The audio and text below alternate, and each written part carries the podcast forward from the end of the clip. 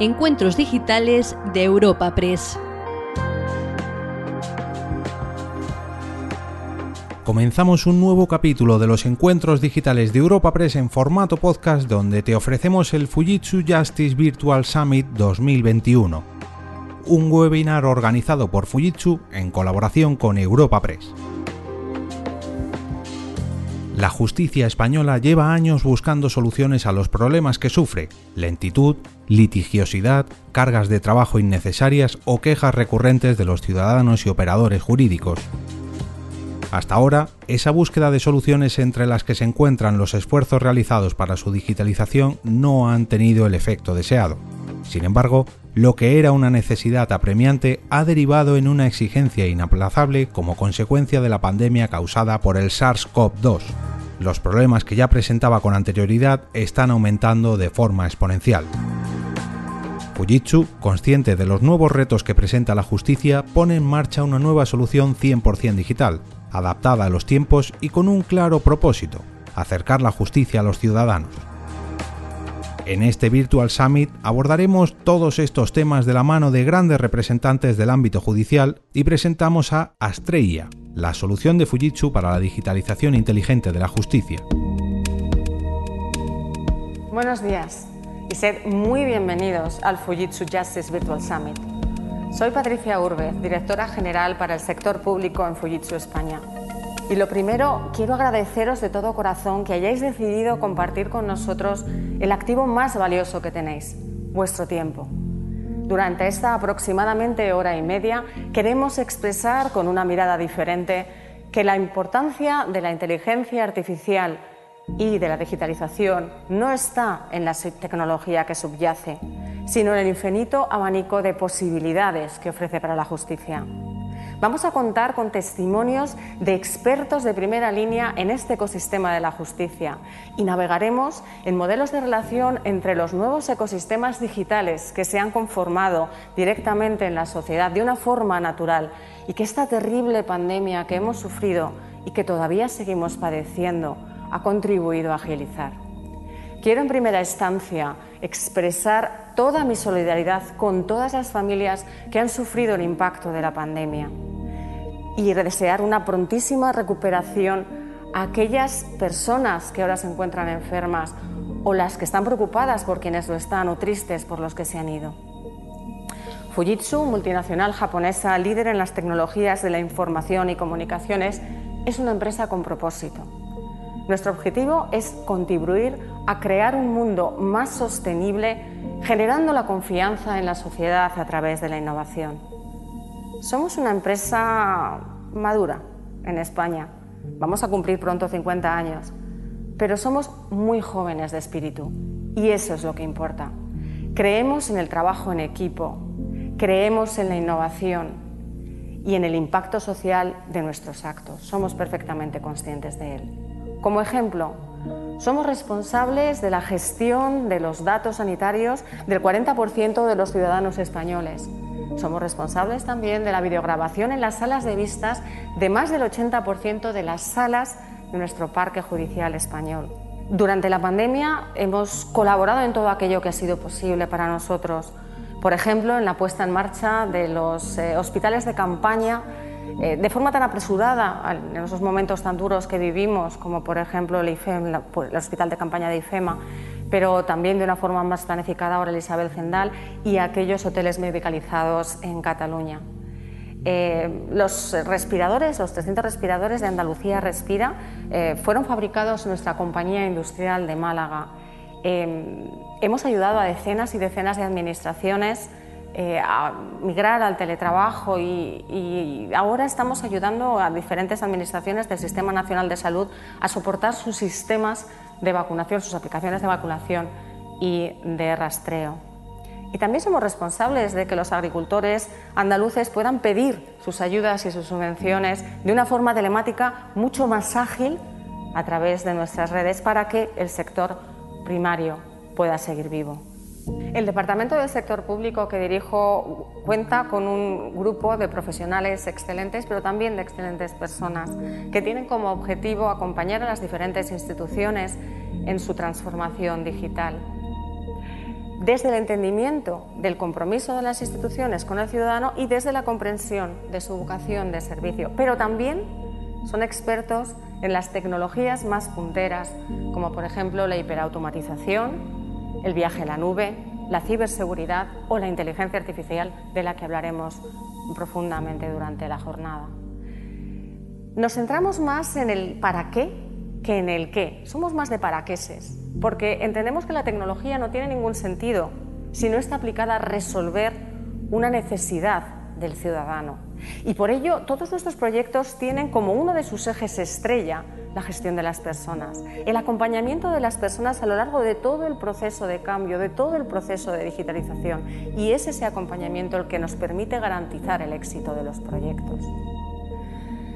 Iniciamos nuestra andadura en el mundo de la justicia, en la digitalización de la justicia, aunque entonces no se llamaba así, pero apuntaba maneras, sobre el año 2000. En 2005 creamos el Centro de Excelencia de Fujitsu para la Justicia en España, un centro desde el que se gestaron soluciones como por ejemplo la de videograbación en salas de vistas de Arconte, pero también soluciones relacionadas con la medicina legal, como eh, patología clínica, laboratorios, integración con el Instituto Nacional de Toxicología.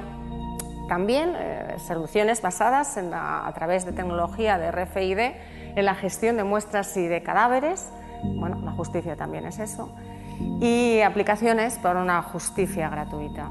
En 2016 el centro eh, toma una proyección internacional y se convierte en el Centro Europeo para la Justicia de Fujitsu y un foro de encuentro para la innovación digital. En justicia contamos con más de 150 profesionales expertos en la justicia que están desarrollando proyectos en las diferentes administraciones de la justicia. Su talento joven, cualificado, que los acompaña en el proceso de digitalización. Somos conocedores de que el sistema judicial de un país es una de las instituciones clave para el desarrollo social, la competitividad de su tejido productivo y la calidad democrática del país y que es uno en España de los tres pilares sobre los que se basa y se fundamenta nuestro Estado de Derecho. Estamos convencidos de que una justicia ineficaz y lenta no solo es injusta, sino que es un lastre para el progreso de la sociedad. Cuando los sistemas judiciales garantizan la tutela efectiva de los derechos, los acreedores están más dispuestos a prestar, las transacciones cuestan menos y las empresas innovadoras y el capital extranjero son más proclives a invertir en nuestro país. Por ello, un incremento en el grado de dependencia, como ha sucedido en lo civil, eh, del año 2019 al 2020, de un 0,70 a un 0,85 según los datos del Poder Judicial, esto es un 22,2%, evidentemente penalizado por el impacto socioeconómico de la pandemia, el plazo excesivo de resolución de los eh, trámites, de los procedimientos asociados a aquellas cláusulas abusivas, que además en primera instancia se resuelven en un 80% a favor del ciudadano y en primera instancia, si bien los procedimientos pueden durar más de un año. Sin olvidar pues, la diferencia, la brecha que tenemos en materia de recursos materiales y humanos, como por ejemplo los 11 jueces por cada 100.000 habitantes que tenemos en España o los 5 fiscales en lugar de los 22 y 11 de la media europea, respectivamente. Pues estas tres cosas conllevan una pésima percepción de la ciudadanía. Más del 60% de los ciudadanos encuestados dicen que la justicia está mal dotada, es ineficiente y además llega a ser elitista. En Fujitsu cambiamos el paradigma a través de la implantación de soluciones de inteligencia artificial desde los más puros principios de la ética y el pleno respeto a los derechos fundamentales que emanan del artículo 24 de nuestra Constitución. Derechos a la presunción de inocencia, a un proceso público sin dilaciones indebidas y, por supuesto, a la tutela efectiva de jueces y tribunales. Una justicia digital que incrementara los canales de comunicación y de orientación al ciudadano, que fomentara la agilización de la resolución de los conflictos de forma extrajudicial, de los conflictos al menos civiles más comunes, y que agilizara las propuestas de resolución de aquellos eh, trámites administrativos, trámites jurídicos al menos más estandarizados, por supuesto, bajo premisas de identidad virtual segura y de garantía de todos los derechos, pues aportaría importantes ventajas de descongestión de los eh, tribunales, de nuestro sistema judicial, de un empuje a nuestra recuperación económica y una mejora de la percepción ciudadana. Y además nos situaría a la vanguardia de los países en la transformación digital, ¿por qué no decirlo? Nuestro enfoque se centra en generar eh, pues, nuevos modelos de relación entre la justicia y el ciudadano, para que la justicia sea más accesible, sea socialmente inclusiva y por ende mucho más justa. Y por ello hemos concebido a Estrella. Estrella es... Estrella es única. Es la inteligencia artificial concebida por Fujitsu para acompañar a la justicia. Gracias a ella nada será lo mismo. Y estoy convencida de que todos tenéis tantas ganas de verla en acción como yo. Así que... Hola Patricia, ¿en qué puedo ayudarte? Hola Estrella, pues yo creo que puedes ayudarme en muchísimas cosas, pero no solo a mí, también a todos los ciudadanos, ¿no te parece? Eso espero, no he sido creada para otra cosa. Más adelante trataremos en detalle todos los temas, pero ¿nos podrías contar en qué campos puede ser de utilidad para la sociedad? Claro, son principalmente la orientación al ciudadano, la mediación, automatización de procesos masivos o el apoyo a la judicatura como por ejemplo con biometría inteligente. La verdad es que todo esto suena interesantísimo, así que yo creo que lo mejor es que yo me vaya y os deje con ella, con Estrella, que os llevará de la mano a lo largo de toda esta nueva concepción de la justicia. Gracias, Patricia. En los próximos minutos vamos a tener la oportunidad de escuchar a personas de gran relevancia en el mundo de la justicia y su visión sobre la transformación digital.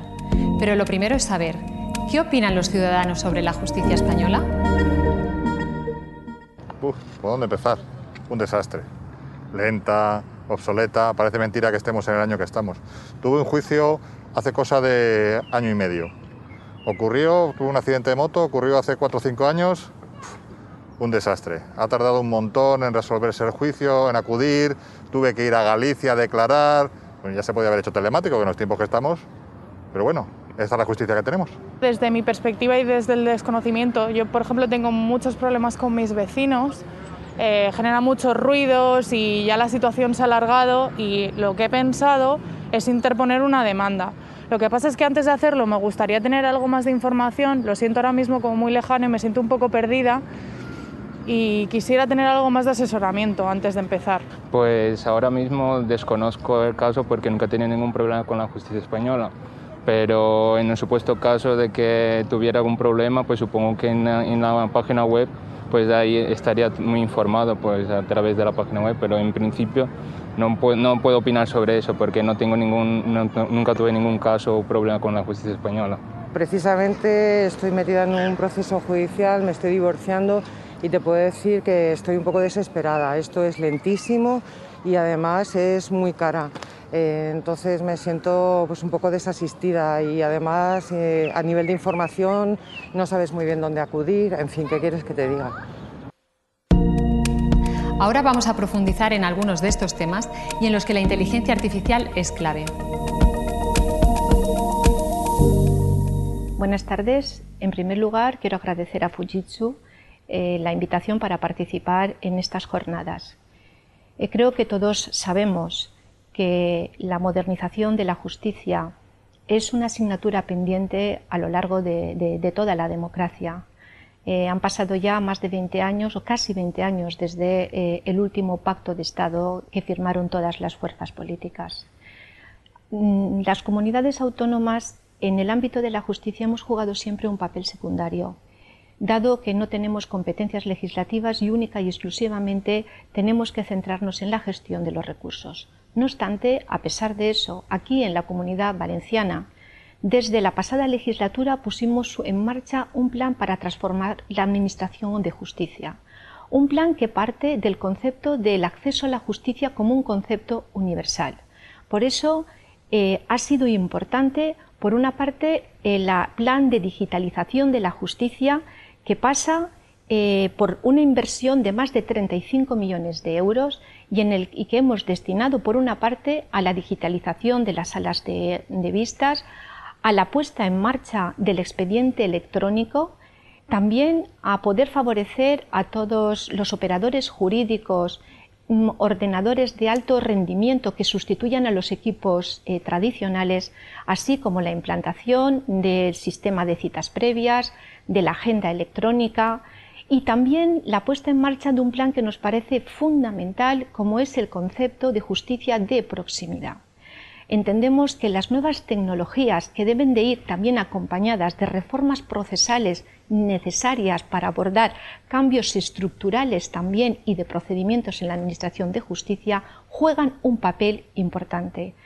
La situación que hemos vivido eh, a lo largo de este año, marcada por la pandemia, ha demostrado que las nuevas tecnologías tienen que estar incorporadas e integradas dentro de la Administración de Justicia, porque no solo nos van a permitir ser más eficientes, ser más eficaces, sino que también nos van a permitir ser más accesibles al ciudadano e incluso reducir costes.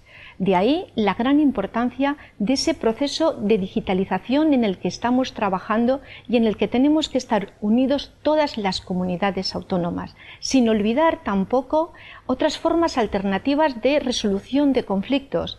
Aquí en la Comunidad Valenciana, desde el año 2017, aprobamos la Ley de Mediación de la Comunidad Valenciana, que ya hemos implementado a través de su reglamento, que va a favorecer que la ciudadanía en su propio territorio, desde su propio municipio, a través de los OG que también hemos implementado en oficinas municipales, puedan tener una orientación, puedan además disponer de espacios de mediación desde el apoyo institucional de la comunidad autónoma, garantizando para todos aquellos que no dispongan de recursos económicos incluso la mediación gratuita. En definitiva, tenemos que avanzar tenemos que avanzar en el procedimiento de modernización, reformas legislativas necesarias que ya el Gobierno ha puesto en marcha, pero también ese proceso de digitalización que nos permita la deslocalización, una mayor eficacia, una mayor eficiencia, porque la justicia es un motor fundamental para el desarrollo económico y social de un país.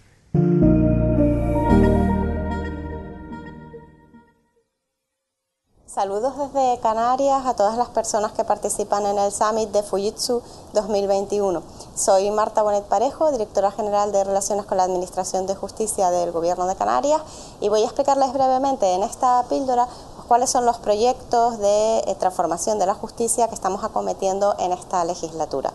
Nos hemos puesto como objetivo principal eh, fomentar y apostar por la inteligencia artificial en la Administración de Justicia, pero siempre teniendo cerca eh, y mm, sin perder de vista la importancia del ciudadano como centro y como eje de la actuación del servicio público. Recientemente hemos aprobado la Estrategia de Transformación Digital de la Administración de Justicia en Canarias 2021 a 2023. Con anterioridad a esta estrategia de transformación digital de nuestra Administración de Justicia contábamos con otros instrumentos pero más centrados en la modernización, en la digitalización, en definitiva en el uso de sistemas de software o de hardware, pero no eh, con el foco puesto en la transformación digital como una transformación de procesos que nos permita mejorar el servicio público tanto hacia el interior para nuestro mejor funcionamiento como hasta el exterior para el mejor funcionamiento para la ciudadanía. Gracias a esta estrategia hemos comenzado a implementar algunos servicios que les expongo a continuación, pero ya durante el periodo de confinamiento de la pandemia COVID-2019 empezamos a eh, poner en marcha algunos de estos servicios. En primer lugar, sobre todo, el, uso de las videoconferencias para las comparecencias judiciales y para las actuaciones judiciales que se ha incrementado notablemente. Recientemente, ya fuera del marco del confinamiento, hemos puesto en marcha el sistema de identificación APUDACTA remoto con identificación biométrica. De esta manera evitamos que las personas tengan que desplazarse innecesariamente a las sedes judiciales. Pero además nos hemos sumado al proyecto de Fujitsu justamente el de textualización de las actuaciones judiciales y de las comparecencias judiciales. Eh, gracias a la grabación que se realiza en el sistema Arconte, podemos posteriormente textualizar eh, todas estas actuaciones y trabajar eh, con ellas algo que sin duda, simplemente por lo que supone superar las barreras lingüísticas, es un acercamiento a la ciudadanía Pero no debemos quedarnos simplemente en esto. La Administración de Justicia no puede quedar ajena a la transformación digital que está experimentando toda la Administración Pública española. En este sentido es muy importante la estrategia de aportación de la inteligencia artificial eh, que se enmarca dentro de la Agenda Digital España 2025 y del Plan de Transformación, Recuperación y Resiliencia de la Economía Española. El eje 5 de esa estrategia justamente pone el acento en la eh, aportación que la inteligencia artificial puede hacer a las administraciones públicas. Una aportación decisiva desde el punto de vista no solo de la simplificación de procesos y procedimientos y por lo tanto de la agilización de los mismos, sino también económica en la medida en que sirve para fomentar e impulsar el desarrollo de la prestación de servicios de las administraciones públicas, las empresas y la ciudadanía. La Administración de Justicia no puede permanecer ajena a ese proceso. Tenemos que apostar por el uso de estas tecnologías y en concreto de la inteligencia artificial para conseguir una administración de justicia más transparente, eficaz y eficiente y sobre todo que gestione mejor eh, sus procesos. Sin más, disfruten del Summit de Fujitsu 2021. Una de las prestaciones que más puede cambiar la percepción del ciudadano es acceder a la orientación online. La justicia es un servicio que siempre debe tener una cuestión en mente. Está pensada para servir al ciudadano. Esa vocación es esencial para un funcionamiento correcto y fiable de la justicia. Para hablarnos en profundidad de este tema, tenemos aquí a Paula González, especialista de Fujitsu en este área. Efectivamente, Estrella, como bien dices, nuestra solución pone al ciudadano en el centro y establece así ese nuevo modelo de relación con la justicia. El portal de orientación es un servicio de asesoramiento online automatizado y desasistido que ofrece una atención personalizada en función de las necesidades concretas del ciudadano, resolviendo así de forma sencilla las dudas más frecuentes sobre cómo proceder. Esta no es una propuesta de valor genérica, sino que es concreta y está indicada para aquellas áreas donde la digitalización jugará un papel más importante. Tiene dos vertientes. La primera está indicada para ese ciudadano que tiene un conflicto y no sabe qué hacer, no sabe cómo resolverlo, como por ejemplo un conflicto vecinal, en el que uno de los vecinos no ha pagado la cuota de la comunidad. Para ello, este ciudadano, que puede ser el presidente, interactúa con el chatbot de Astrella, el cual, en base a unas preguntas, en un lenguaje amigable que evita los tecnicismos, y una analítica avanzada por detrás delimitará el problema e intentará orientarle sobre cuál es la mejor vía de resolución, pudiendo ser la vía judicial o por vía de mediación. Si se trata de un asunto cuya vía judicial parece ineludible, se le comunica e informa sobre las posibilidades de acceso a la justicia gratuita. Si por el contrario se pudiera resolver por una vía de alternativa, se le indica y presenta un acceso directo a la web de mediación informándole de igual modo sobre la posible gratuidad de la misma. Esto va a ayudar a la descongestión de los órganos jurisdiccionales hasta en un 40% e impulsará la mediación en nuestro país de forma decisiva. La segunda está indicada para este ciudadano que ya está inmerso en un procedimiento judicial y le surgen dudas o mm, quiere tener más información. Aquí Estrella lo que va a hacer es, a través de un asistente virtual, en este caso con soporte de voz, va a ofrecer al ciudadano información necesaria sobre, por ejemplo, el estado de tramitación de su expediente. Así podrá resolver de forma sencilla y en el acto todas sus dudas. Simplemente con un dispositivo inteligente podrá resolverlos de forma transparente y en tiempo real. El asistente deberá ser compatible con todos los servicios informáticos de las diferentes comunidades autónomas, ofreciendo así un sistema de acceso único. Estrella tú reforzarás la idea de una justicia mucho más cercana, accesible y sobre todo más inmediata. Efectivamente, Paula, para eso estoy diseñada. Tengo muchas funcionalidades más que hacen de mí una herramienta muy versátil. Además, estoy en constante crecimiento y evolución dependiendo de las necesidades que se van generando.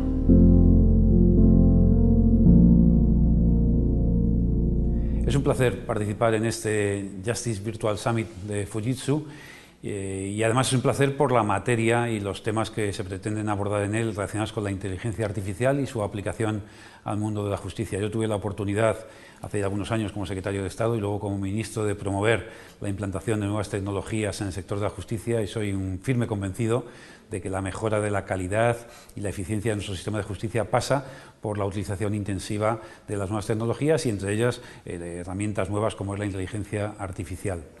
Y además también estoy convencido de que la utilización de sistemas alternativos a los eh, jurisdiccionales eh, son también una de las claves para eh, aquilatar, adecuar exactamente las cargas de trabajo que actualmente tienen nuestros juzgados y tribunales. La utilización intensiva de los sistemas alternativos de resolución de conflictos, he creído siempre y ahora como presidente del Centro Español de Mediación de la Cámara de Comercio de España, con mayor intensidad si cabe, he querido siempre, como digo, en que son una manera razonable, adecuada, proporcionada y, conforme a derecho para evitar la excesiva judicialización de los litigios y los conflictos. El conflicto forma parte de la vida, forma parte de la sociedad, forma parte de las relaciones y en particular las empresas, que es lo que hacemos desde el Centro de Mediación de la Cámara de Comercio, queremos encontrar en torno a la mediación y al futuro de la nueva ley de eficiencia procesal un marco para solucionar conflictos y encontrar soluciones a, a las tensiones entre las empresas y los particulares o entre las empresas entre sí en el contexto de la mediación y que por lo tanto al ámbito jurisdiccional solamente accedan a alguna una parte de los asuntos que actualmente están eh, llegando y que generan una sobrecarga de trabajo excesiva. Por ejemplo, sin ir más lejos, los juzgados de mercantil están atendiendo cientos de miles de reclamaciones en materia de transporte aéreo que no tienen materialidad, no tienen complejidad jurídica y creo que por ahí podemos encontrar muy buenas soluciones. En Europa hay una tendencia clara hacia la resolución de conflictos a través de la mediación. Pero ¿qué sucede en España? ¿Es la nuestra una sociedad adaptada a este tipo de soluciones? ¿Preferimos acceder directamente a los tribunales o es que no se conoce este servicio jurídico? Para hablarnos de ello tenemos hoy con nosotros a Daniela Almirón, experta mediadora en varios países, abogada y docente.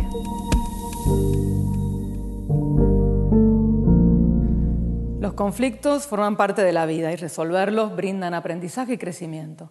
Aún así, no nos levantamos cada día felices de convivir con problemas. Desde la antigüedad, el ser humano ha explorado diversas formas de gestionar sus desavenencias, con diferentes figuras, terceros colaboradores en el diálogo o el tercero que dicta una sentencia, el juez en el ámbito judicial. La ciudadanía, naturalmente, recurre a los órganos de la justicia ante un problema. La pandemia ha dificultado el acceso a justicia y lo que antes podía ser la excepción en la resolución de conflictos por métodos dialogales, colaborativos y no confrontativos como la mediación y la negociación hoy se erigen como las modalidades más adecuadas e inclusivas, tanto en el ámbito de la familia, la vecindad y lo mercantil.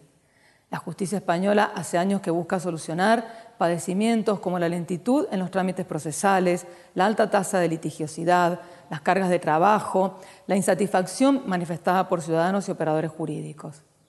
La mediación, además de ser una obligación del Estado español en cumplimiento de la normativa de la Unión Europea, probados están sus beneficios. Las ODR se han desarrollado en el mundo desde hace más de 20 años. No obstante, la pandemia ha puesto sobre el tapete que lo que podía ser la excepcionalidad o rareza hoy es la normalidad y se quedará. Fujitsu está al frente de esta saga tecnológica. Un comprometido equipo de Fujitsu ha diseñado, desarrollado y construido una plataforma de vanguardia y disruptiva en el mundo de las ODR, e-mediación. Es una plataforma preparada para dar respuesta a la mediación intrajudicial, extrajudicial, de comunidades autónomas que brinden este servicio a sus vecinos en todo tema que signifique un conflicto y el ciudadano requiere una respuesta y un mediador. E-mediación es versátil, permite el acceso fácil, sencillo, intuitivo, ágil a cualquier ciudadano que desee conocer y avanzar en mediación. Está preparada para dar asistencia y respuesta inmediata desde el minuto cero de ingreso al sistema y en cada uno de los pasos necesarios y previstos en la normativa vigente para avanzar en mediación, como también para los que están proyectados en el futuro con rápida adaptabilidad. El flujo de gestión de la plataforma cubre todos los momentos, hasta arribar a un acuerdo, desde los formularios iniciales hasta la redacción y envío al juez, en el caso intrajudicial, como los letrados, las partes, el mediador en la modalidad de mediación privada o también de las comunidades autónomas que asumen prestar este servicio. Permite que el ciudadano pueda iniciar la resolución de su conflicto de forma online, sin limitación de sesiones presenciales, sin impedimentos geográficos, reduciendo costos de traslados y con disminución de tiempo de gestión. Almacena con seguridad tecnológica y protección de datos la documentación que sea necesaria para la mediación que se lleve adelante. Da garantías y facilita el trabajo a los colectivos profesionales, a las administraciones, a los organismos de justicia. E-mediación brindará estadísticos de casos también de manera global y de manera específica por profesionales, por temas, por cantidad, por resultados. Está diseñada para que de manera progresiva y eficiente genere descongestión al colapso judicial consecuencia de la interposición masiva de demandas. La implementación del uso de esta plataforma e-mediación proyecta impulsar la mediación un 40% más de lo que actualmente se gestiona. Este es el momento. Fujitsu es la empresa con responsabilidad social enfocada a la ciudadanía. E-mediación es la plataforma de ineludible presencia en una administración de justicia y de comunidades que se precian de poner al ciudadano en el centro de sus objetivos. Las realidades se construyen en el hacer. E-mediación es la nueva realidad construida por Fujitsu. ¿Es posible aprender de procesos automáticos? Yo, que soy una inteligencia artificial, baso gran parte de mi actividad en eso, en hacerlos más accesibles, más claros y conseguir así que los ciudadanos y la justicia tengan una mejor relación. Para hablarnos de esta cuestión, tenemos con nosotros al magistrado Antonio Lorenzo, especializado en resolución de casos de cláusula suelo en nuestro país.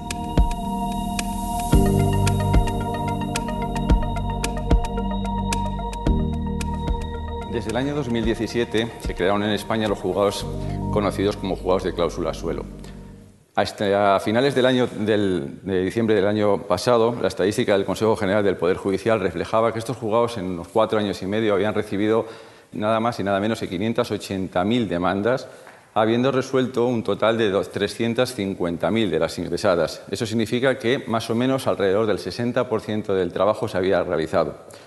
Esta estadística va a ir en aumento me refiero a la pendencia porque este último año el ingreso de asuntos en los juzgados está aumentando, motivado probablemente por las últimas sentencias del Tribunal de Justicia de la Unión Europea y del Tribunal Supremo. El Consejo General del Poder Judicial, el 16 de junio del año pasado, dentro de las medidas de choque para la reactivación de la justicia, una de las medidas que intenta implementar es precisamente la automatización y las en resoluciones, digamos, fáciles y habituales en los juzgados. Este guante del Consejo ha sido recogido por el programa Estrella, un programa de automatización y de inteligencia artificial que tratando el dato que se recoge en las demandas digitales, crea una serie de modelos y una serie de protocolos que cambiarán radicalmente la justicia. La pregunta es evidente. ¿Qué mejora Estrella la situación actual de los juzgados de cláusula suelo? Tres razones importantísimas que hay que destacar. La primera de ellas Va a ser un mecanismo que va a servir para eh, descongestionar aquellos juzgados de cláusula suelo que, por desgracia, tienen un volumen de asuntos que incluso están tardando más de dos años en ser admitidos a trámite.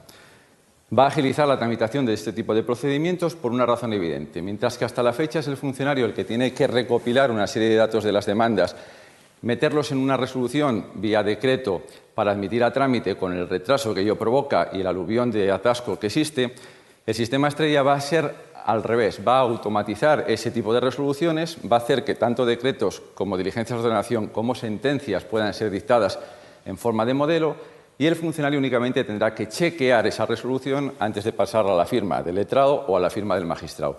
La tramitación es evidente que va a repercutir de forma positiva porque va a ser muchísimo más ágil y esa celeridad incluso va a llegar al extremo de que en contestaciones de los bancos que ya se allanan y aceptan la reclamación de los clientes, el modelo de sentencia salga automáticamente y el magistrado la pueda dictar y firmar en un solo día. Reducimos plazos, evidente, de tres años, cuatro de media que se están tardando, a poder dictar sentencias en plazos incluso de un mes. El segundo de los motivos por los cuales esa estrella va a repercutir en la Administración de Justicia va a ser porque, evidentemente, se va a ahorrar una ingente cantidad de recursos personales y económicos que estos juzgados llevan soportando gracias a la labor del Consejo, Ministerio y Comunidades Autónomas estos eh, funcionarios de refuerzo van a poder ser distribuidos en otro tipo de jurisdicciones que por culpa de la pandemia se ven afectadas, y me refiero a jurisdicción mercantil o jurisdicción social. Y finalmente, una de las novedades que provocará Estrella será el cambio del rol. En los juzgados la fase olvidada siempre era la fase de ejecución, es por mucho que tengamos sentencias a favor del consumidor, si la entidad bancaria no paga en el periodo voluntario, hay que ir a una ejecución y no podemos permitirnos que esa ejecución siga con el mismo retraso que ocurre hasta la fecha. El funcionario va a volcar su esfuerzo en esta fase de ejecución más personal, dejando a programa como Estrella la fase declarativa, automatizada y con justicia inteligente. Yo finalizo diciendo que estamos ante un mecanismo revolucionario, ante un tren que tenemos que coger, que debemos coger, porque la Administración de Justicia tiene que dar un cambio radical. Un símil automovilístico que a mí me gusta y sobre todo de la tierra de la que vengo, por fin podemos decir que Fernando Alonso tendrá el mejor Fórmula 1 en la parrilla, lo que será lo mismo a Estrella en la Administración de Justicia. Me alegra participar en este Summit de Fujitsu, porque en efecto el mundo jurídico va a estar afrontando una serie de problemas en donde yo no sé si estamos perfectamente preparados o solamente un poco preparados. Como es lógico, vamos a una sociedad digital y eso va a afectar a todas las profesiones. Va a afectar, por descontado, a la abogacía, pero también a la medicina y también a la arquitectura y también a cualquier profesión liberal. Por lo tanto, la resistencia a la digitalización es algo que tenemos que empezar a eliminar de nuestra mente a toda velocidad. No hay otro futuro. Y además nos podemos acostumbrar perfectamente. Obviamente yo ya no pertenezco a una, generación digital, eh, sino todo lo contrario, estoy fuera de esa generación digital, ¿no? Pero todos tenemos que ser conscientes de que no hay otro futuro ni otra salida. Y que además va a ser bueno. Eh, el tener miedo al futuro es, impropio de una profesión como la nuestra. Hemos, nos hemos adaptado a todos los cambios y nos adaptaremos perfectamente al cambio que viene. Y será bueno, será positivo, haremos una mejor eh, justicia, haremos un mejor entrenamiento jurídico y sobre todo que eh, en el futuro pues los que van a, a, tener una relevancia especial son los jóvenes de ahora y los jóvenes de ahora van a estar perfectamente preparados para ello. De modo que yo me alegro de toda esta evolución y me alegro además de que lo que, que no nos resistamos a hablar de estos temas. Hay no sé por qué una generación de abogados que se resisten a, aceptar la idea, ¿no? Eh, pero cada vez son menos y además eh, cada vez tienen menos fuerzas en esta opinión. Tenemos que dar paso al futuro, esa es nuestra obligación, es nuestra tarea y va a ser nuestro gozo. Yo creo que vamos a vivir una época mejor. Muy buenos días. Es para mí un verdadero placer poder participar en este acto sobre el futuro de la justicia digital en el que voy a hacer referencia someramente a los instrumentos comunitarios y el plan de recuperación, transformación y resiliencia. Los retos digitales de la justicia se han de entender en el contexto más amplio de la modernización de las administraciones para responder a las necesidades de la ciudadanía y de la economía en todo el territorio nacional. Modernización que se ha de basar, entre otros factores, en la digitalización de los servicios y del funcionamiento de la Administración, por su efecto arrastre sobre el resto de la economía. Para poder llevar a cabo adelante esta modernización, los nuevos instrumentos comunitarios de financiación de la Unión Europea proporcionan una ocasión extraordinaria para desplegar el plan de recuperación y contrarrestar así el impacto de la pandemia sobre la inversión y la actividad económica. Dentro del plan, la modernización de las administraciones públicas cuenta con una dotación total estimada de 4.315 millones de euros para la transformación digital del sector público y que haga posible que la relación con la ciudadanía, empresas y la gestión de los servicios públicos se realice de forma digital por defecto y que llegue también a las comunidades autónomas y entidades locales. El plan de digitalización de las administraciones públicas en particular es el instrumento para la ejecución de los fondos en este ámbito. El plan, informado por el Consejo de Ministros el pasado 26 de enero, supone la apuesta del Gobierno de España por la transformación digital y modernización de las administraciones públicas, en la que se instrumentaliza la digitalización como una de las palancas tractoras de la evolución tecnológica de nuestro país. Este plan de digitalización será el instrumento que permita el fomento y desarrollo de las inversiones y reformas previstas tanto en la Agenda España 2025 como en el Plan de Recuperación. Así se establecen para el Plan de Digitalización una serie de objetivos estratégicos. Desarrollar servicios públicos digitales más inclusivos, personalizados y de calidad. Transformar la Administración Pública Española en una administración guiada por los datos. Desarrollar servicios activos e infraestructuras comunes que permitan sumarse a la revolución tecnológica que están suponiendo la inteligencia artificial, el Big Data o blockchain, y mejorar la atención a ciudadanía, empresas y colectivos, contribuyendo al éxito de las políticas públicas. El plan de digitalización cuenta con una planificación anual hasta 2025 y se estructura en tres ejes. El primer eje pivota sobre la transformación digital de la Administración General del Estado y tiene como objetivo desarrollar iniciativas de carácter transversal. Permite así el despliegue ágil de servicios públicos digitales, la democratización y generalización del acceso a las tecnologías y la hiperconexión entre los silos de información existente. Por su parte, el eje 2 del plan se centra en proyectos de alto impacto del sector público referido a ámbitos tractores como el sanitario o el judicial. El tercer y último eje corresponde a la transformación digital y modernización del Ministerio de Política Territorial y Función Pública, de las comunidades autónomas y de las entidades locales.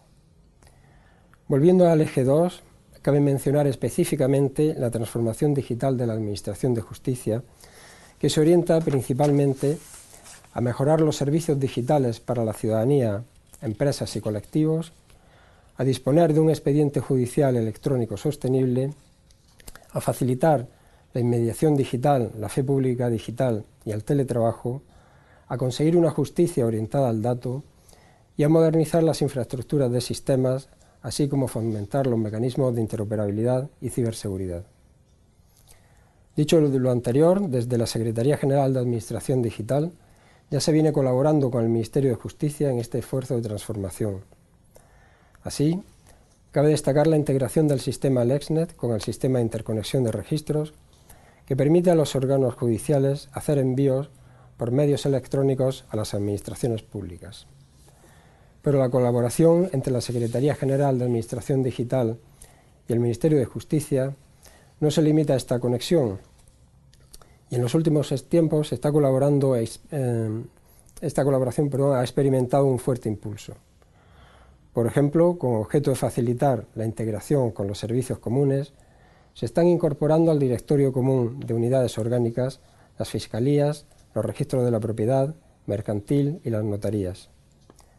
También me gustaría destacar que el proyecto para la tramitación de todas las fases del procedimiento, reconocimiento del derecho de los ciudadanos a la justicia gratuita, desarrollado en colaboración con el Ministerio de Justicia y Política Territorial, fue galardonado el pasado mes de enero en la categoría Mejor Práctica de Digitalización en la Administración Pública, en la tercera edición de los premios por el Club de Excelencia en Sostenibilidad.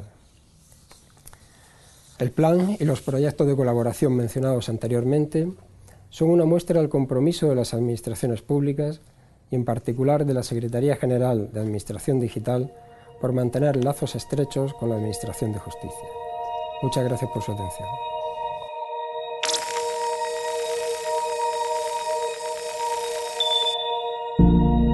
A mucha gente le parecen increíbles el reconocimiento facial, de voz o cualquiera de los distintos elementos de medición biométrica, pero lo cierto es que son seguros, fiables y de gran ayuda para muchos propósitos.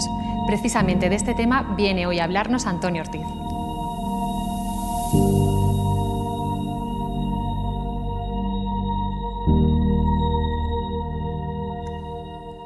Ya no es suficiente con mostrar el documento de identidad y tu rostro a la pantalla. ¿Es válido este documento? ¿Corresponde a mi persona? Concretamente, este no es el mío. La irrupción de la pandemia ha trastocado nuestra forma de vida, nuestra forma de trabajo, y la Administración de Justicia ha estado muy afectada. De hecho, nuestros responsables, en ese momento de shock, tuvieron que promulgar, por un lado, el Real Decreto Ley 1620, donde se insta que, en general, los actos procesales se realicen por, por vía telemática, y, paralelamente, la Comisión Permanente del Consejo General del Poder Judicial publicó una guía de pautas y recomendaciones cuando se utilicen estos medios. La obsesión es el pleno respeto a los principios y garantías del proceso.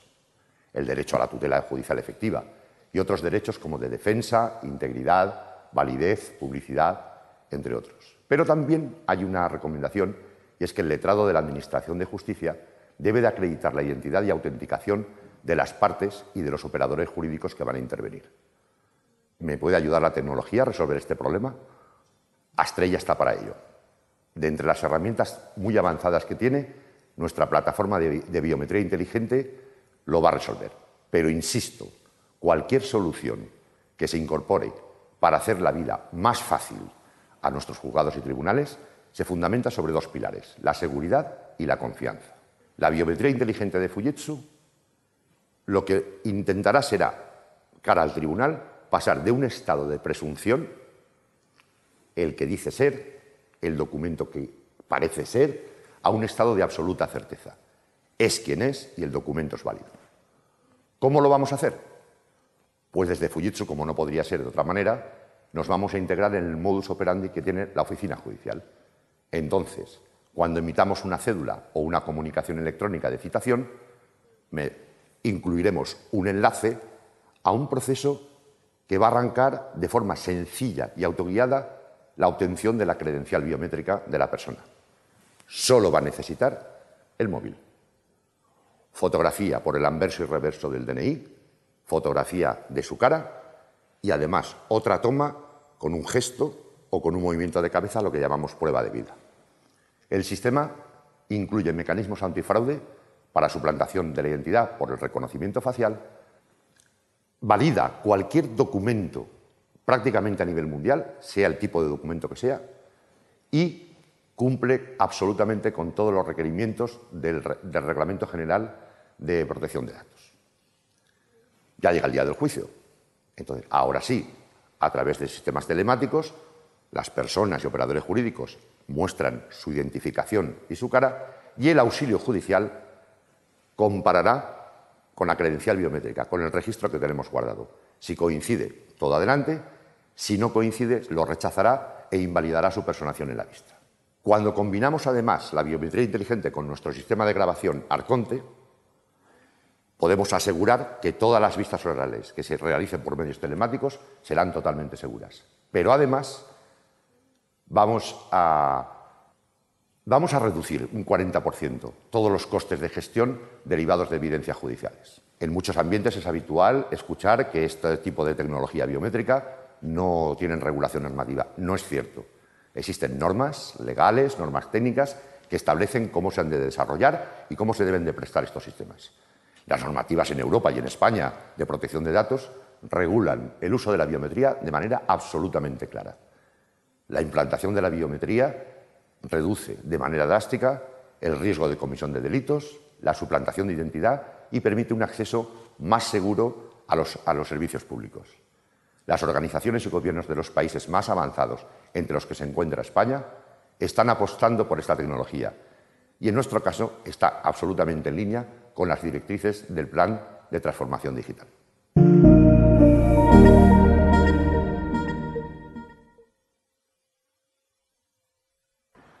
Buenos días, bienvenidos todos a la mesa redonda de la justicia digital inteligente hoy. A mi derecha está Ana Carrascosa, es asesora del Ministerio de, Justicia, es magistrada experta en todos los medios alternativos de resolución de conflictos, como la mediación, el arbitraje y la negociación, y ha participado en numerosos proyectos nacionales e internacionales en este, en este ámbito. Ángels Biskert, directora general de Modernización y Relaciones con la Administración de Justicia de la Consellería de Justicia Interior y Administraciones Públicas de la General Valenciana, es, adicionalmente letrada de eh, la Administración de Justicia en el Juzgado de Primera Instancia, instrucción número 3 de, de Torrent. Yolanda Ibarrola, a mi izquierda, viceconsejera de Justicia y Víctimas de la Comunidad Autónoma de Madrid, ha ejercido como abogada especialista en Derecho Civil y Derecho Penal y ha desempeñado diversos puestos y cargos en la Administración como consejera de Justicia y Administraciones Públicas, senadora o jefe del gabinete del portavoz parlamentario de la Asamblea de Madrid. Y por último, Joaquín Delgado, magistrado de la Sala de lo Penal de la Audiencia Nacional y miembro de la Red de Expertos en Derecho Europeo, doctor en Derecho, profesor, académico de la Real Academia de Jurisprudencia y Legislación y bueno, pues con amplia eh, trayectoria internacional en el Consejo General de Poder Judicial y en el Ministerio de Justicia. Bienvenidos todos, muchas gracias por estar aquí. Vamos a intentar eh, analizar en el tiempo que tenemos pues una serie de cuestiones, yo creo, muy relevantes en el, en el ámbito de la aplicación de la transformación digital en general de la justicia y de la aplicación de la inteligencia artificial. Voy a abrir eh, la primera pregunta para Ana y Ángels eh, en relación a, bueno, pues todos vemos y hemos visto que sobre todo se ha acelerado mucho desde la pandemia. Todas las comunidades autónomas, el Ministerio de Justicia están de lleno en un proceso de transformación digital eh, con diferentes velocidades ¿no? y en diferentes estadios. Pero ¿qué es lo que nos falta todavía? ¿Qué es lo que tenemos que profundizar y agilizar al máximo? Bueno, yo creo que ha sido una mirada muy eh, superficial, sobrevolando el panorama que tenemos, como tú muy bien has dicho, de todo este trabajo nuevo de administraciones de justicia competentes en el desarrollo tecnológico. Yo creo que precisamente desde ese punto de vista tenemos que profundizar y trabajar mucho más en la cogobernanza digital. Estamos en camino, pero hay que hacer más cosas. Los sistemas tienen que hablar y realmente tenemos que ir hacia un lenguaje realmente digital. Y el lenguaje digital tiene que ver con una cultura digital, que yo creo que estamos que carecemos de ella en estos momentos, la gran mayoría de nosotros y nosotras. Creo que tanto los operadores jurídicos, por una parte, jueces, fiscales, letrados de Administración de Justicia, abogados, procuradores, pero sobre todo la ciudadanía, tenemos que ser capaces desde las administraciones públicas de lanzar el mensaje de que la digitalización para los ciudadanos va a suponer modernización, va a suponer proximidad, y va a suponer la superación de muchas brechas, como es la lejanía física, simplemente geográfica de los juzgados, va a suponer la superación de barreras de carácter eh, discapacidades físicas o de otro tipo y también, por supuesto, barreras culturales, barreras sociales, barreras económicas. Entonces yo creo que eso es lo que realmente va a suponer la digitalización y el mensaje que tenemos que lanzar las administraciones públicas a la vez que esta cultura de la digitalización debemos superar las resistencias tradicionales de los colectivos de justicia hacia el cambio. Los colectivos de justicia que vivimos pegados o apegados al derecho nacional, pues quizás sea uno de los colectivos donde más difícil son los cambios. No es lo mismo la biología, la física, la medicina, que comparten conocimientos. Lo nuestro está muy apegado al territorio y por lo tanto los cambios son más en el ámbito nacional, local, estatal, son más complicados. Por lo tanto, yo creo que eso también es algo muy importante, conseguir una cultura del cambio que permita no caer en errores que ya se han dado en otros procesos de intentos de modernización, que se han descafeinado, se han diluido, se han visto un poco minorados por esta resistencia a los profesionales que tenían que contribuir en el cambio y que realmente han supuesto una rémora. Y finalmente, yo creo que también es importante el tránsito de la cultura del expediente, que era lo típico de los juzgados, los papeles, los expedientes judiciales, los documentos. Entonces, pasar de esa cultura del documento a la cultura del dato, que nos va a permitir varias cosas. Por una parte, realmente eh, la gestión de datos, el conocimiento de los datos, una arquitectura basada en datos, nos va a permitir o es el pilar fundamental para una verdadera transformación digital.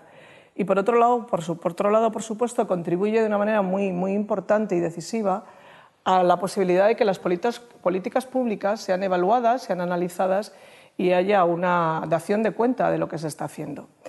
Y sobre mm, qué se está haciendo, pues estamos con el CTAG, que yo creo que hay que impulsarlo, hay que eh, dar mayor importancia a sus trabajos, quizá también comprometernos más, todas las administraciones públicas, pertenecientes a él, Ministerio de Justicia, Comunidades Autónomas y Consejo General del Poder Judicial, y luego ver también esta posibilidad que nos ofrece este momento de, terriblemente de COVID y pandemia, pero que ha potenciado lo que ya venía siendo una preocupación grande de la Unión Europea de potenciar, de incrementar la modernización y la digitalización de los sistemas de justicia idea en la que desde luego participa el Gobierno de España, tanto unos como otros. Yo creo que se ve en los presupuestos que se están en estos momentos aprobando, eh, estudiando, que tienen mucho que ver con digitalización.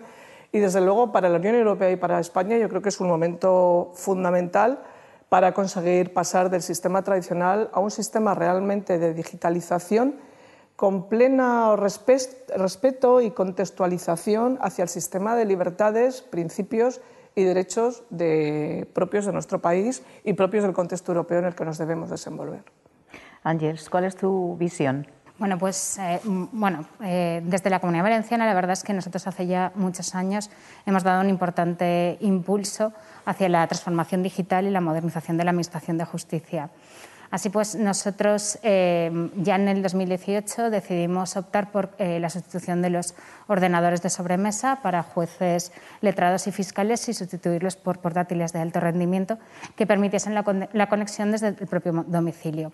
Actualmente ya todos los letrados, jueces y fiscales de la comunidad disponen de estos medios y eh, aprovechando los fondos que vienen ahora de Europa lo que haremos es transformar también el puesto de trabajo deslocalizado y ponerlo a disposición de todo el personal de la Administración de Justicia. Asimismo, es verdad que la pandemia nos ha traído pues, ese impulso hacia la transformación digital eh, en la Administración de Justicia y en el mes de abril eh, pusimos a disposición de los órganos judiciales una una web específica para la celebración de las vistas telemáticas eh, y, este sistema ha sido testeado y además cumple con la guía técnica aprobada por el Consejo General del Poder Judicial para la celebración de las vistas telemáticas. Igualmente, en abril finalizamos eh, toda la implantación del nuevo sistema de grabación audiovisual de las salas de vistas eh, con, el, con el sistema más sofisticado que actualmente existe en el mercado y seguimos en este impulso de la transformación digital. Tenemos la sede judicial electrónica que permite tanto a las personas jurídicas como a las físicas presentar escritos iniciadores y de trámite en los procedimientos, les permite consultar el estado de sus procedimientos, así como también hacer una consulta de los señalamientos que puedan tener o las suspensiones que se puedan realizar de sus vistas y presentar telemáticamente apoderamientos. Eh, seguimos en este camino, de la mano también con eh, bueno, el cumplimiento de las leyes que, ha sacado el Ministerio. Mm, eh, durante la pandemia se puso en manifiesto la necesidad de tener un sistema de cita previa y efectivamente ahora mismo estamos en ese camino y todos los órganos judiciales disponen de este sistema. Pero ¿qué es lo que nos falta? Bueno, pues nos falta trabajar en este expediente judicial electrónico y para ello acabamos de adjudicar el nuevo sistema de gestión procesal eh, con el que queremos pues, bueno, romper esta brecha digital y además alcanzar el objetivo final, que es el papel cero en la Administración de Justicia. ¿Qué más nos falta? Pues bueno, de la mano del CTAG estamos también eh, trabajando en, algunos, en algunas de las aplicaciones, como por ejemplo la que esta semana eh, veía la luz el viernes pasado con la resolución del secretario general de, Innovación y Calidad del Servicio Público, la clave justicia, que va a permitir eh, a los ciudadanos y las personas jurídicas identificarse y firmar de forma digital. Asimismo, lo que queremos ahora mismo también en nuestro sistema de gestión procesal, incorporar esta herramienta de texto que nos va a permitir, eh, por una parte, no solo textualizar el soporte audiovisual de vistas y declaraciones orales, sino también realizar búsquedas automáticas, la traducción e incluso el subtitulado, de manera que la justicia sea más accesible, más, más transparente y más segura para el ciudadano. Bueno, qué de cosas, madre mía. a ver, Yolanda. Eh, ¿Cómo crees tú que podrían ayudar soluciones de inteligencia artificial como pueda ser Astrella o Jurimetría ante el mm, previsible ¿no? aumento de la litigiosidad que vamos a tener tras el, tras el COVID en una justicia que ya de por sí está bastante colapsada? Pues muchas gracias, Cristina. Buenos días a todos y gracias por invitarme a participar en esta mesa tan, tan interesante. ¿no? Mira, lo primero que hay que decir que partimos, partimos de, de una base estupenda y es que todos los que estamos en justicia estamos absolutamente convencidos de la necesidad de este avance tecnológico. Como digo todos, hablamos de Consejo General del Poder Judicial, hablamos de Ministerio y hablamos de, las comunidades autónomas con competencia, con competencia transferida. ¿no? Decía, decía Ana, hablaba de la, la cogobernanza ¿no? absolutamente necesaria para unir esfuerzos, para alinearnos en desarrollar todos estos todos estos sistemas. Me preguntas, Ana, cómo puede ayudar. Ayuda en todo. Decía, el físico y matemático inglés Kelvin que lo que no se mide no se mejora y lo que no se mejora necesariamente se degrada. ¿no?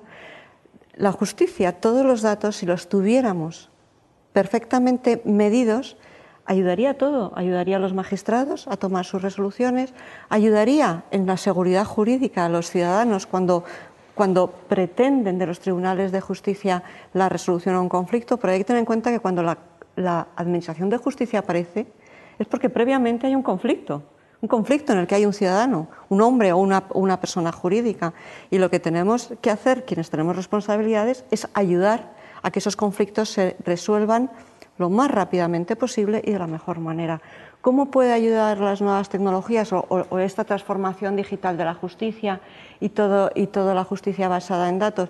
Ayuda y mucho y las comunidades, las que tenemos transferencias de justicia transferidas, bien decía Ana también la importancia del CTAG, yo creo que se evidencia nuestro compromiso con todas estas nuevas tecnologías estando ahí y buscando proyectos que sean, que sean, que sean comunes y que podamos desarrollar también buscando una, una homogenización en, los en, en, el acceso a estas tecnologías de toda España, ¿no? sin que haya a lo mejor unas diferencias eh, palpables entre unas comunidades y otras en los medios que tienen o en los medios a los que los ciudadanos pueden, pueden enfrentarse. Eh, la pandemia ha traído dolor, por supuesto, muchísimo dolor, mucho sufrimiento, pero en materia de tecnología, en la Administración de Justicia, sí ha supuesto, y yo creo que todos estaréis, estaréis de acuerdo conmigo, ha supuesto un cierto avance, porque cosas que a lo mejor estaban un poco pensadas, de hay que desarrollar esto, las ha impulsado. La gestión del, cambio siempre produce una cierta resistencia, siempre, y esta gestión hay que llevarla, mm, hay que llevarla con, con mucho cuidado para que para que llegar al objetivo este, sea bueno.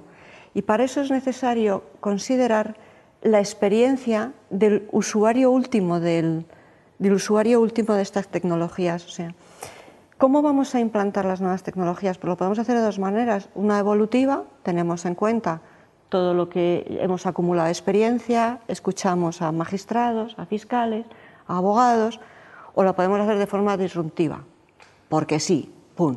No, esto nunca nos va a salir bien. Todos sabemos que el cambio necesita sus tiempos. ¿Que hay que darle celeridad?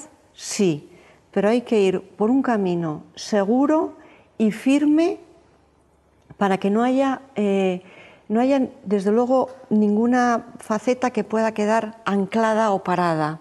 Nosotros en la Comunidad de Madrid, eh, la, la apuesta por las nuevas, que ya no son tan nuevas tecnologías, digamos, por la digitalización, pues la habíamos comenzado mucho tiempo antes. Esto nos ha permitido afrontar todo el problema de, COVID desde una posición pues de alguna manera un poco ventajosa en nuestras en todas nuestras eh, salas de vistas ya existían sistemas de grabación en nuestras eh, salas de exhortos pasivos activos a través de videoconferencia eh, todos los jueces todos los todos los letrados todos los fiscales ya tenían su portátil para poder trabajar a distancia se adquirieron muchos portátiles para todos los funcionarios para que pudieran tener su puesto deslocalizado, pero ahora lo que tenemos que hacer, lo que yo creo que tenemos que hacer es afianzar mucho aquellas aplicaciones que ya están funcionando, que ya las tenemos puestas en marcha, desarrollarlas en todos y a partir de ahí buscar nuevas aplicaciones, nuevas tecnologías que ya sean más transversales a toda la Administración de Justicia. Pero bueno, como decía al principio, partimos de una base buena y es que la transformación digital es algo que compartimos todos. Bueno, Joaquín, y tú que eres el creador de un término tan curioso ¿no? Eh, como Judicial Tech, que lo has incluido en tu último libro, ¿qué piensas sobre la inteligencia artificial y su uso? Bueno, eh, ante, todo, ante todo quiero decir que estoy encantado de compartir la mesa con Yolanda, con Ana, con Cristina y con, con Yolanda y con Ana, os he cambiado el con Cristina. Eh, a ver, me gustaría hacer dos, pequeñas, dos pequeños comentarios a lo, que, a lo que habéis dicho. El CTAG, que es el Comité de, Judicial de Administración Comité Técnico de Administración Judicial Electrónica están representados Ministerio, Comunidades Autónomas, Fiscalía General de Estado y, Consejo. Por tanto, todos los que tienen que decir algo en, materia de aplicación tecnología, de la tecnología en la justicia. Y es el órgano absolutamente idóneo para, para eh, hacer esta eh, cogobernanza en la, aplicación de las, de las tecnologías. Y esta cogobernanza en justicia es especialmente necesaria porque cada comunidad autónoma, cada, el Ministerio de Justicia se han dotado, del de un sistema de información propio en la, en la, materia. Por tanto, esta cogobernanza es especialmente necesaria. Yo lo que, lo que me preguntaría es, eh, nos planteamos que cada vez vamos a tener más soluciones tecnológicas y cada vez serán más disruptivas y crearemos problemas éticos y legales y procesales eh, cada vez mayores. La pregunta que me hago es, ante estos retos de, los nuevos elementos tecnológicos, ¿el CTAG eh, va a responder con la agilidad suficiente? Es una agilidad absolutamente necesaria. Si contestamos que no, pues entonces habrá que dar todos los medios que necesite el CTAG para que funcione bien. Y si la respuesta es que no, que, no y que eh, pese a esos medios no eh, va a ser posible afrontar ese, ese, reto, pues entonces habrá que pensar en superar el CTAG a través de otros medios eh, otros medios adecuados. Eh, hablaba Ángels de la sede judicial electrónica. Está muy bien la sede judicial electrónica, pero eh, a mí me encanta que todas las comunidades autónomas, el Ministerio hecho, haya hecho unas sedes judiciales electrónicas preciosas. Yo lo que pido es que se doten de contenido.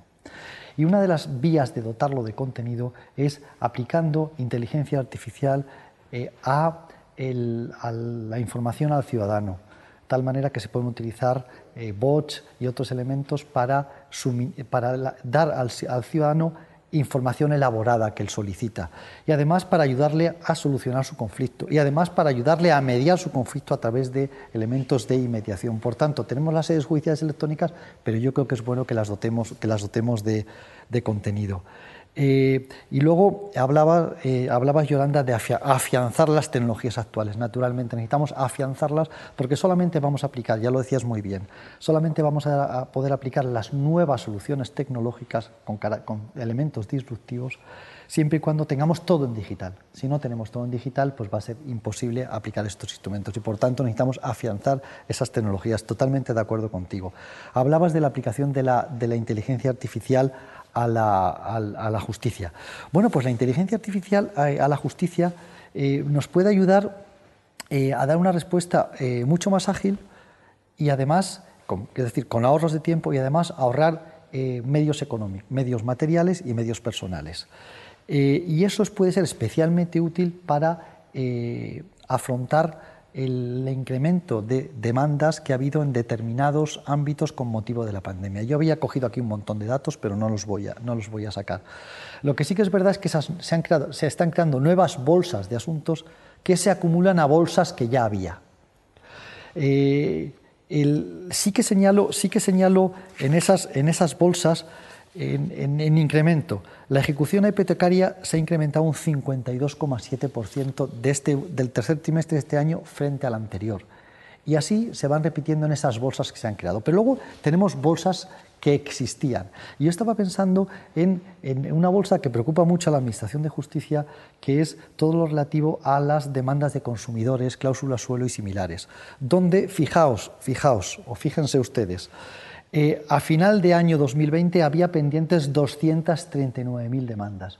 Pero al final eso viene a ser muy, muy sencillo porque el 97,9% son eh, estimatorias. Bien, en toda, eh, la inteligencia artificial puede ser especialmente útil para afrontar estas bolsas. y estas bolsas y esta inteligencia artificial puede ser útil cuando concurren los siguientes elementos. Primero, litigación en masa. Eh, muy ligada al derecho de consumo, pero litigación en masa. Segundo, que se trate de eh, una homogeneidad de las, de las pretensiones de la parte demandante y o de la parte demandada. Si existe homogeneidad será más fácil aplicar la inteligencia artificial. Tercero, decisiones judiciales uniformes. Ya tenemos en, eh, en determinados ámbitos ya existen soluciones jurisprudenciales que han allanado el camino, y han ido solucionando esas, esas cuestiones. Cuarto, escasa complejidad y en quinto lugar, una, menor una, una mayor presencia de, de prueba documental. Pues bien, allí donde, donde se den estos elementos podemos empezar a utilizar ya elementos de inteligencia artificial. Yo estaba pensando en, todo lo que tiene que ver con la gestión de cláusulas suelo y similares, pero también se puede aplicar a otras bolsas que se van generando, como eh, reclamaciones aéreas y otras cuestiones, y otras cuestiones que hay.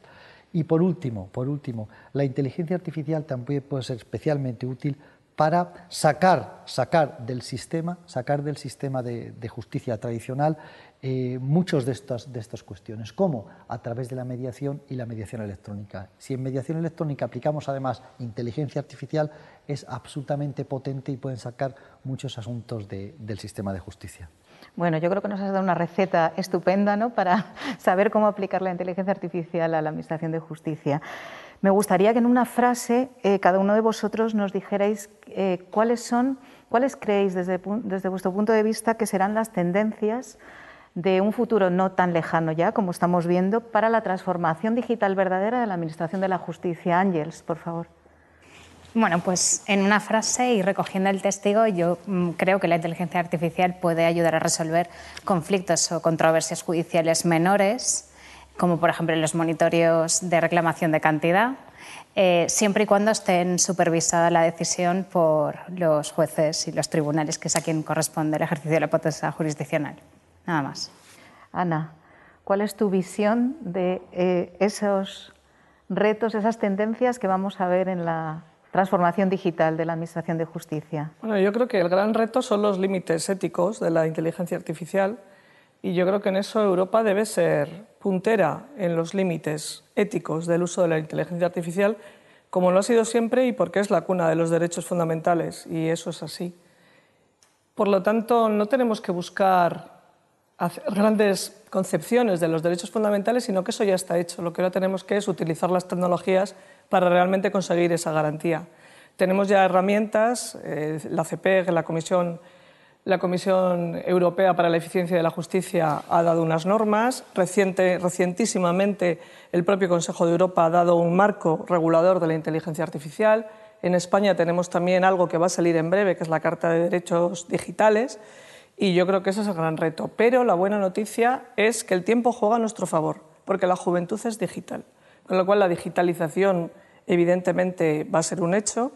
Para mí el gran reto es los límites éticos de la inteligencia artificial. Yolanda, ¿cómo lo veis vosotros desde la Comunidad de Madrid? Bueno, yo creo que la tendencia es la implantación, evidentemente, la implantación y, su desarrollo y el aprovechamiento de la inteligencia artificial en la Administración de Justicia, por el bien de la Administración y por el bien, lógicamente, de los justiciables. Y los retos, siempre se suele hablar de inteligencia artificial, se habla de, ética. Sin embargo, yo creo que las sociedades cambian, las sociedades avanzan y son las normas las que se tienen que adaptar a, a los avances de la sociedad. Entonces yo, más que de ética, yo hablaría de seguridad jurídica, de un desarrollo normativo, que las normas recojan pues, los cambios procedimentales, los cambios en la liturgia del, proceso y que, ciudadanos y, por supuesto, todos los agentes que intervienen en la Administración de Justicia pues, puedan estar eh, amparados por una norma que, regule bien los, los, cambios, los cambios que llevaremos a cabo. Y por último, Joaquín. Eh, el, futuro de la justicia, pues lo veo digital pero cuando digo que lo veo digital eh, no es una cosa obvia, porque es que actualmente tenemos todavía muchísimos, muchísimos ámbitos de la justicia donde se sigue funcionando en papel y por tanto necesitamos que todo sea digital. Y lo veo en el futuro, en el futuro realmente digital. Es decir, eh, todo lo que entra, entra al proceso entra en digital, todo lo que sale del proceso sale en digital y todo lo que se tramita dentro del proceso se hace en digital. Lo veo así. Pero claro, eso no es suficiente porque tenemos que aplicar eh, elementos con, con grado, cierto grado de, de disrupción. Tenemos que evolucionar, pero tenemos que ser un poquito agresivos e intentar esos elementos de disrupción. Esos elementos de disrupción yo lo veo en torno a dos, a dos ejes. Primero, la inteligencia artificial. Tenemos que utilizarla para eh, ayudar al juez a decidir, pero también para introducir una mayor automatización en los procedimientos, que todavía tenemos mucho margen de automatización. Y tercer lugar, para ayudar eh, para, para, eh, mejorar el acceso a la justicia del propio ciudadano y de las, y de las empresas. Entonces, inteligencia artificial. Y por último, también creo que el futuro está con unas plataformas o unos sistemas integrales de eh, resolución de litigios online. Me explico. Eh, dependiendo de la Administración de Justicia, que existan eh, plataformas digitales donde primero se asesore, se presta asesoramiento al ciudadano sobre cómo o qué posibilidades tiene de resolver su conflicto. Segundo, si quiere resolver su conflicto, que le den instrumentos de mediación y de facilitación por las partes. Y en tercer lugar, si eso no se consigue, ya que resuelva el juez online. Bueno, pues perfecto. La verdad es que yo me quedo con, una frase que es la inteligencia artificial, pero con seguridad jurídica para todos. Muchísimas gracias por, por, haber estado y haber participado en esta mesa y, y nada, creo que da para varias mesas más el tema. Muchas gracias. Buenos días. Soy Manuel Sánchez, director de Fujitsu para la Administración General del Estado y del área de justicia. Me gustaría empezar dando las gracias. Dando las gracias tanto a las personas que nos están siguiendo conectados a través de Internet como a los ponentes y expertos que nos han guiado en este interesante coloquio y debate que hemos tenido hoy sobre los desafíos de la justicia. La verdad, como comentaba recientemente el presidente del Tribunal Supremo de Justicia de Andalucía, Lorenzo del Río, el diagnóstico de los desafíos está hecho hace mucho tiempo. Es decir, somos conscientes de cuáles son las necesidades y soluciones desde hace numerosos años. Sin embargo, ese camino donde la digitalización nos puede ayudar es un camino arduo y complejo. Existe, como destaca el ministro, el Plan de Justicia 2030, un plan ilusionante que encamina a futuro interesante en los desafíos de la interoperabilidad y la seguridad. Sin embargo, la verdad es que hoy, a día de hoy, no podemos esperar. La pandemia ha puesto sobre la mesa la necesidad de atajar un crecimiento previsto por el propio Ministerio en un 185% en la demora de los procedimientos. Tenemos más de 200.000 procedimientos pendientes solo en cláusulas suelo, 4.000 millones de euros inmovilizados y una avalancha de ERTES, ERES y conflictos prevista en los próximos meses. Necesitamos hoy herramientas que nos permitan estrechar la brecha en los recursos humanos y materiales disponibles que tenemos en nuestro país frente a los ratios de los países de nuestro entorno. Y es ahí donde la inteligencia artificial nos puede ayudar. ¿Qué es la inteligencia artificial? La inteligencia artificial no deja de ser un algoritmo mediante el cual las máquinas emulan el pensamiento humano. Sin embargo, no debemos concebir la inteligencia artificial como que las máquinas van a impartir justicia, sino como un apoyo fundamental a la hora de ayudar y simplificar lo que es la carga de trabajo y la toma de decisiones, siempre respetando los derechos fundamentales, transparencia, imparcialidad y la presunción de inocencia. De esta forma, hoy hemos analizado cuatro casos. No debemos idealizar la inteligencia artificial como un concepto abstracto Necesitamos tocar de una forma tangible y con resultados cómo atacar determinados problemas. Hoy hemos hablado de la necesidad de orientar al ciudadano, tanto en la justicia gratuita como de fomentar la mediación. Y ojalá, ojalá lleguemos en mediación a los niveles de países de nuestro entorno, como en Italia, y de reducir esa carga de trabajo en los juzgados un 20% mediante la automatización de procedimientos civiles masivos como son las cláusulas suelo, las reclamaciones contra las líneas aéreas, etc. La inteligencia artificial no pueden ser unas arenas movedizas que nos van a engullir, o la tecnología una montaña que genere una carga adicional de trabajo. Tiene que ser algo sencillo, algo intuitivo y especialmente práctico. Y ahí es especialmente Estrella ese elemento con esa visión de lo que es la inteligencia artificial, pero aplicada de forma práctica. Este camino no requiere una hoja de ruta de años con un esfuerzo faraónico. En un solo año podemos poner en marcha estas iniciativas y obtener resultados tangibles. ¿Cómo? Principalmente a través de la gestión del cambio. Necesitamos un acompañamiento a las personas, que son el elemento clave en este proceso. La tecnología no es la dificultad. El principal desafío es que logremos acompañar a las personas en este proceso de transición. Algo que en Fujitsu conocemos bien, gracias a nuestra experiencia en la grabación de vistas con nuestro sistema Arconte. ¿Y el futuro? Numerosos expertos, como el catedrático Jordi Nieva de la Universidad de Barcelona, vaticinan que dentro de los próximos años veremos la inteligencia artificial en muchas áreas de la justicia. ¿En cuáles? Por ejemplo, las medidas cautelares para la prevención del riesgo de reincidencia, la prevención del riesgo de fuga, la prevención del riesgo de destrucción de pruebas o de evasión patrimonial, en la valoración de las pruebas, en los peritajes, en la declaración de testigos, pero sobre todo pensamos que todo lo relacionado con la generación de borradores de sentencia es una de las áreas más interesantes. Un camino ilusionante. Hoy podemos avanzar con Estrella y pensamos que a través de Fujitsu nuestro compromiso está con las personas, centrado en ayudar a las personas de una forma práctica en este proceso de transición. Por cierto, Estrella, ¿dónde estás? Hola Manuel, ¿en qué puedo ayudarte? Te necesitamos, que nos ayudes a una justicia más eficiente, más sostenible y que nos pueda acompañar a las personas. Claro, para eso estoy. Juntos podremos hacerlo. Gracias a todos por haber seguido la sesión.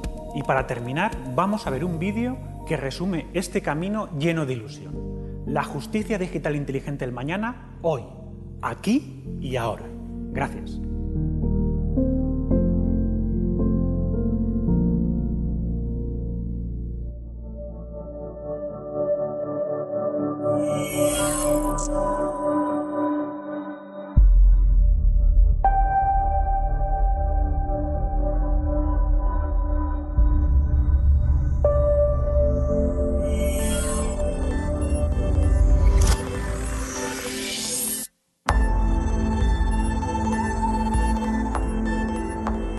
Justicia podría estar colapsada, acumula meses de retrasos y la percepción de la ciudadanía es que la justicia es lenta y cara.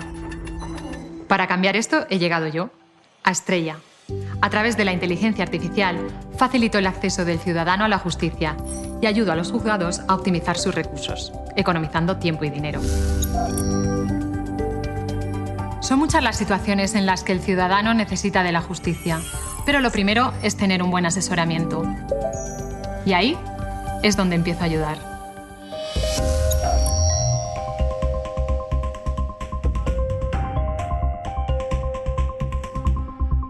¿Qué puedo hacer en esta situación? Gracias a la inteligencia artificial, puedo asesorar al ciudadano de forma inmediata y fiable. Tras analizar todos los datos, en tu situación, la mejor alternativa es una mediación. Siguiendo un protocolo específico, pongo en contacto a ciudadanos con mediadores profesionales, que les asesoran durante todo el proceso. Y en cualquier momento pueden consultarme el estado de su procedimiento.